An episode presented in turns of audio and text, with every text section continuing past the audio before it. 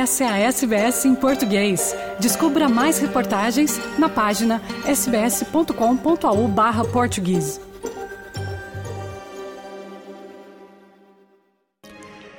A onda de calor que ocorre em boa parte da Austrália deve persistir nos próximos dias, com uma mudança acentuada só prevista para o fim de semana. Uma onda de clima quente fez com que algumas regiões estejam fervendo, com temperaturas que atingiram o pico em mais de 40 graus na terça-feira. A agência meteorológica do país prevê que a onda continuará, prevendo que as temperaturas máximas e mínimas ficarão de 5 a 12 graus Celsius acima da média durante o resto da semana. As temperaturas devem atingir entre 30 e 40 graus hoje e baixar os 20 graus durante a noite em Nova Gales do Sul. O pico da onda deve ocorrer entre quinta e sexta-feira.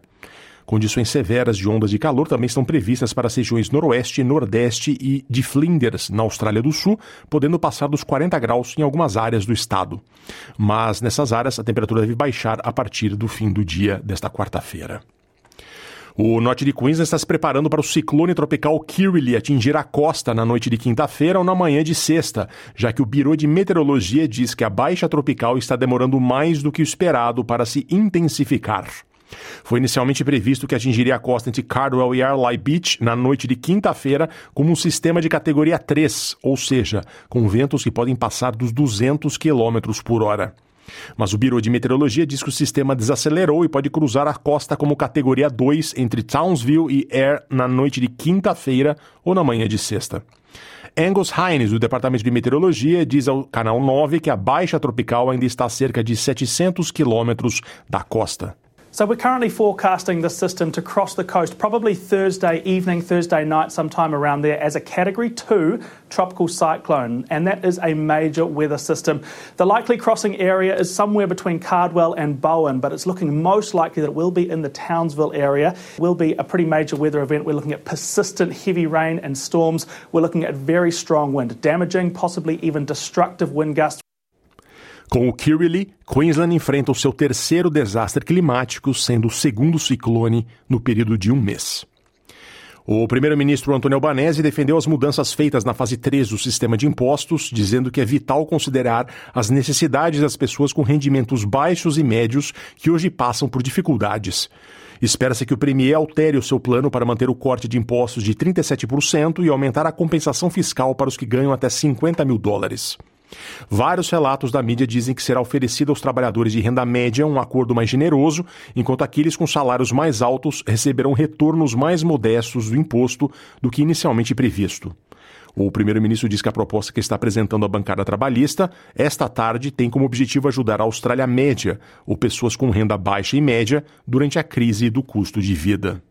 We know that there are cost of living pressures on Middle Australia and we're determined to follow the Treasury advice to provide assistance to them. My determination and my job is to get the best outcome for Australians, is to respond to the circumstances which we confront. Albanese apresentará sua proposta econômica ao país no National Press Club na quinta-feira. O ex-primeiro-ministro Scott Morrison anunciou que deixará a política na terça-feira em uma postagem no Instagram. Ele disse que depois de mais de 16 anos como deputado por Cook, no sul de Sydney, enfrentaria novos desafios no setor corporativo global e passaria mais tempo com a sua família. Morrison disse que sua nova função envolveria uma série de funções de consultoria estratégica global e conselhos privados, com foco nos Estados Unidos e na região Indo-Pacífica. Na sua primeira entrevista desde o anúncio, Morrison disse à Sky News que os políticos não podem reclamar das dificuldades de trabalhar neste espaço.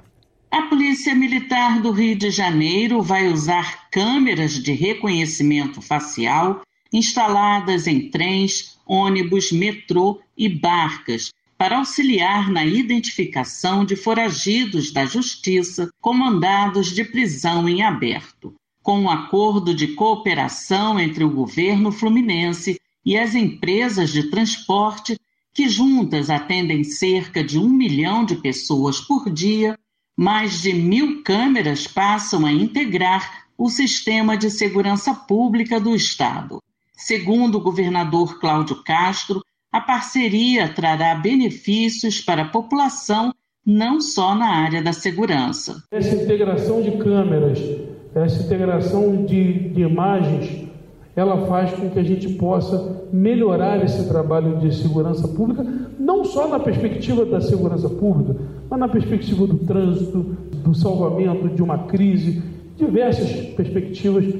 As câmeras com reconhecimento facial foram instaladas no Réveillon e também já estão funcionando no Carnaval de Rua, por meio de drones. O mesmo tipo de equipamento está sendo usado no entorno do sambódromo, durante os ensaios técnicos e continuará nos desfiles oficiais. E nesta segunda-feira, 100 policiais civis da CORE, Coordenadoria de Recursos Especiais, começaram a utilizar câmeras portáteis em seus uniformes. 12.719 policiais militares já utilizam a tecnologia. Da Rádio Nacional, no Rio de Janeiro, Solimar Luz. Curta, compartilhe, comente. Siga a SBS em português no Facebook.